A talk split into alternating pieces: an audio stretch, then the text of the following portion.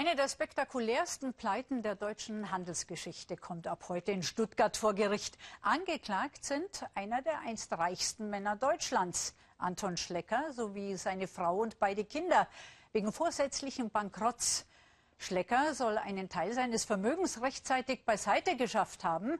Durch das Aus der Drogeriemarktkette Schlecker haben allein in Deutschland mehr als 20.000 meist weibliche Angestellte ihren Job verloren. Sie wollen ihrem ehemaligen Chef noch einmal ins Gesicht sehen. Dafür sind Katja Deusser und ihre Schlecker-Kolleginnen von damals extra aus Darmstadt nach Stuttgart gekommen. Mehr als 20 Jahre lang haben sie Drogerieartikel verkauft. Doch das ist Geschichte. Schlecker seit heute ein Fall fürs Gericht.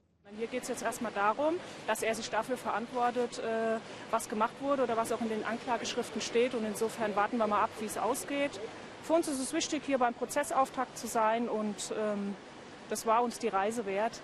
Außer ihnen sind nicht viele gekommen, die damals ihren Arbeitsplatz verloren haben. Der Saal dennoch gut gefüllt, das Medieninteresse groß. Um kurz vor neun ist es soweit. Mit dem Taxi kommt der Mann, der die Öffentlichkeit immer gescheut hat. Anton Schlecker. Hier vor Gericht muss er erscheinen, sich verteidigen gegen die Vorwürfe der Staatsanwaltschaft. Das Unternehmen Anton Schlecker war seit dem 01.01.2010 in einer Liquiditätskrise. Das heißt, es drohte die Zahlungsunfähigkeit. Das wusste der Angeklagte. Wir gehen davon aus, dass er in insgesamt 36 Fällen Teile seines Privatvermögens und Teile des Vermögens des Unternehmens beiseite geschafft und so dem Zugriff der Gläubiger entzogen hat. Dabei sollen auch Schleckers Kinder Lars und Maike sowie seine Ehefrau geholfen haben. Auch sie sind angeklagt.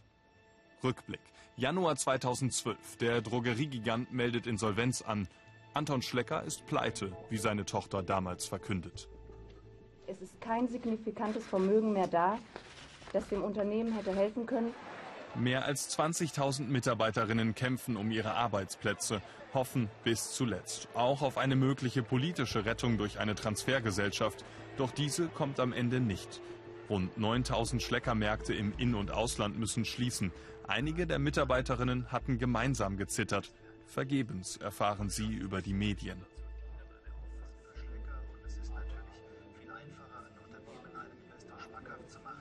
Heute haben die Anwälte von Anton Schlecker die Vorwürfe erst einmal zurückgewiesen. Er habe bis zuletzt daran geglaubt, sein Unternehmen retten zu können. Persönlich wird er das in den kommenden Prozesstagen den Richtern erklären müssen. Dann wollen auch Katja Deusser und ihre ehemaligen Kolleginnen wieder mit dabei sein.